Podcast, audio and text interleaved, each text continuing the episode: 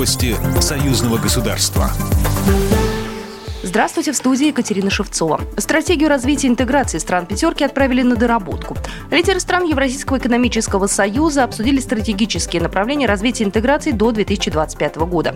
Обсуждались не только вопросы, которые вошли в стратегию, но и ряд других, отметил председатель коллегии Евразийской экономической комиссии Михаил Мясникович.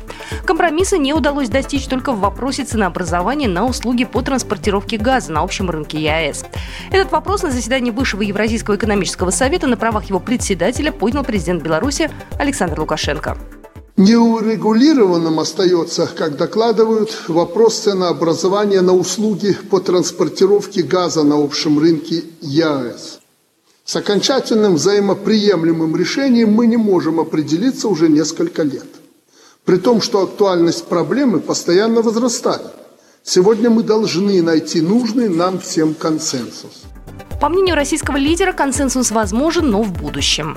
Что касается предлагаемого нашими армянскими и белорусскими друзьями единого тарифа на услуги по транспортировке и транзиту газа, то мы считаем, что единый тариф может быть реализован лишь на едином рынке с единым бюджетом, единой системой налогообложения. Столь глубокий уровень интеграции в Евразис пока еще не достигнут. Кроме того, президент Казахстана выразил мнение, что для окончательного утверждения стратегии необходимо на практике обеспечить движение товаров без барьеров и ограничений, строить единый рынок услуг, готовиться к общему энергетическому и финансовому рынкам. В результате лидеры стран пятерки приняли решение одобрить стратегию развития интеграции стран ЕС в целом, но вернуться к ней на следующей встрече. Также была рассмотрена заявка Кубы на получение статуса страны-наблюдателя при ЕАЭС.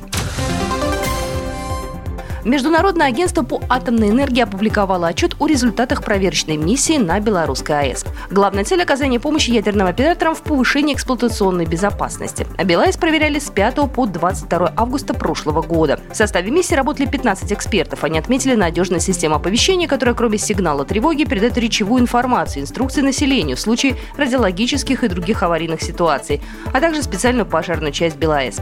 По итогам работы команда МАГАТЭ направила в Беларусь 11 рекомендаций рекомендаций и 8 предложений для совершенствования эксплуатационной безопасности атомной станции. Программа произведена по заказу телерадиовещательной организации Союзного государства. По вопросу размещения рекламы на телеканале «Белрос» звоните по телефону в России 495 637 65 22. В Беларуси плюс 375 44 759 37 76. Новости Союзного государства.